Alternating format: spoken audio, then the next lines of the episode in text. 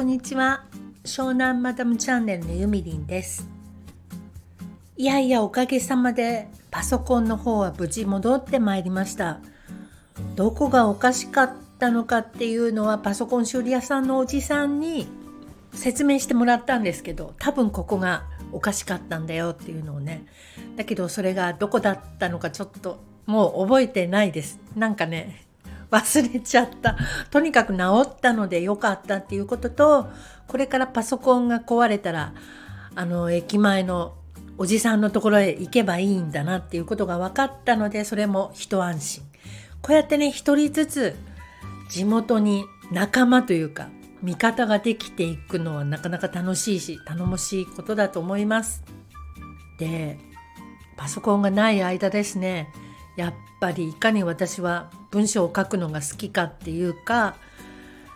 パソコンがない時に限っていろんなことこう書き連ねたくなるんですよね。それができないのが辛かったです。中にはね iPhone で長文書く人とかもいるでしょだけど私あれはできない絶対にできないまずフリック入力が苦手だしもうアイコンの画面がちっちゃくってもうね苦痛なのね。だからこれはできないです。できないのでパソコンがないのは本当に。まあ半日ぐらいの間でしたけどすごくつらかったです。でテレビに Amazon の Fire Stick っていうなんかそれをぶっ刺すとね何？YouTube とか Netflix とかアマプラとか全部見れるように設定してあるんですけどそれがあったので